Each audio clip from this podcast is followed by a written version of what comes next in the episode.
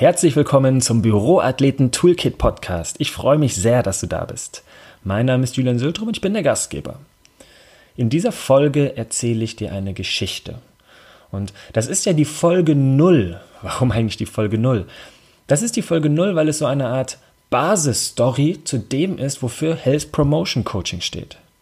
Health Promotion Coach steht für einen bewegten und gesunden Büroalltag und es geht auch darum, deine persönlichen Gesundheitskompetenzen zu stärken.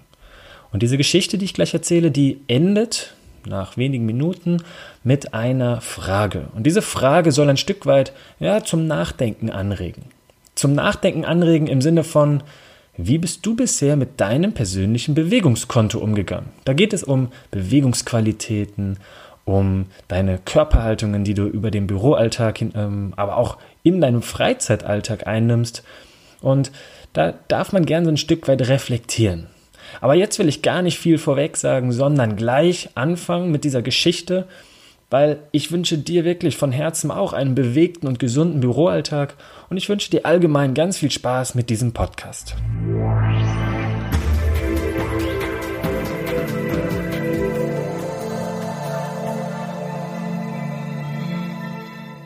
Zu Beginn lade ich dich dazu ein, deiner Vorstellungskraft freien Lauf zu lassen. Stell dir bitte einmal vor, du besitzt von Geburt an ein Konto und du wurdest sehr, sehr, wirklich sehr reich geboren. Na, geht dein Mundwinkel gerade so ein bisschen nach oben? Stell dir weiterhin vor, dass dieses Konto, das nur dir gehört, so großzügig bemessen ist, dass dein Vermögen eigentlich bis ins hohe Alter reichen sollte. Aber bereits als Schulkind schmeißt du einen Großteil deines Vermögens von diesem Konto nur so zum Fenster raus, weil du einfach nicht anders kannst, du musst es tun. Und während der nächsten Jahre als Azubi oder Student, da geht's dir genauso. Du bist verschwenderisch. Endlich hast du einen Job im Büro. Du bist jetzt Verdiener. Aber das ist viel zu wenig im Vergleich zu deinen täglichen Ausgaben. Manche Kids, die gehen so früh bankrott, dass sie doch auf Taschengeld angewiesen sind. Manch einer schafft es bis ins Studium mit dem Vermögen dieses Kontos auszukommen. Anschließend beantragt er BAföG. Einige gehen ganz anders mit ihrem Vermögen dieses Kontos um oder sagen wir haben auch Glück und das Konto reicht bis sie 30, 40, 50 oder gar über 80 Jahre alt sind. Das anfängliche Guthaben bildet dein sogenanntes Bewegungskonto, das wie eingangs gesagt ein Leben lang reichen sollte. Dein Bewegungskonto. Jede Bewegung kostet dich etwas, aber das ist geschwindend gering, die kosten dich wirklich nur sehr wenig. Falsche Bewegungen und schlechte Körperhaltungen hingegen kosten dich deutlich mehr und strapazieren dein Bewegungskonto. Also jetzt frage ich mich, warum gehen einige Kinder also bereits so früh pleite? Tja, sie können nicht anders. In der Schule ab der ersten Klasse beginnen sie täglich stundenlang zu sitzen und das mit schlechter Körperhaltung. Also sie müssen es einfach tun. Es heißt ja immer so schön, hinsetzen und stillsitzen. Viele Studenten haben ihre Konten längst überzogen, also die Bewegungskonten. Niemand sitzt statistisch gesehen mehr als Studenten, was an diesem Bewegungskonto natürlich zehrt. Und mit 30, 40, 50 Jahren im Büro? Nun, das weißt du am besten selbst. Okay, also weniger sitzen, mehr bewegen. Mein Gott, wie oft musst du das schon gelesen, gehört oder sonst wo aufgeschnappt haben? Mal ehrlich, das hört man doch an jeder Ecke heutzutage. Dazu möchte ich dir gerne ein paar Zahlen nennen. Wenn du täglich 10.000 Schritte, das sind die 10.000 Schritte, die von der Weltgesundheitsorganisation empfohlen werden, wenn du die machst, dann sind das 70.000 Schritte in der Woche. 250.000 pro Monat macht das und 3,5 Millionen Schritte pro Jahr. In vier Jahren werden daraus über 14 Millionen Schritte, in zehn Jahren 36 Millionen.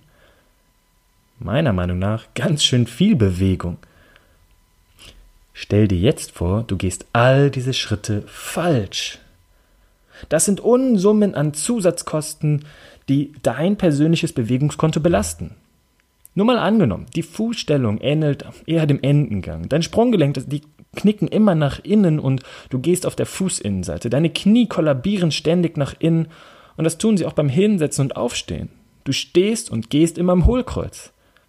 All das wird dir doppelt und dreifach von deinem Bewegungskonto abgezogen. Und wenn das Bewegungskonto leer ist oder sogar im Minus, dann resultiert das in Schmerzen und Verletzungen.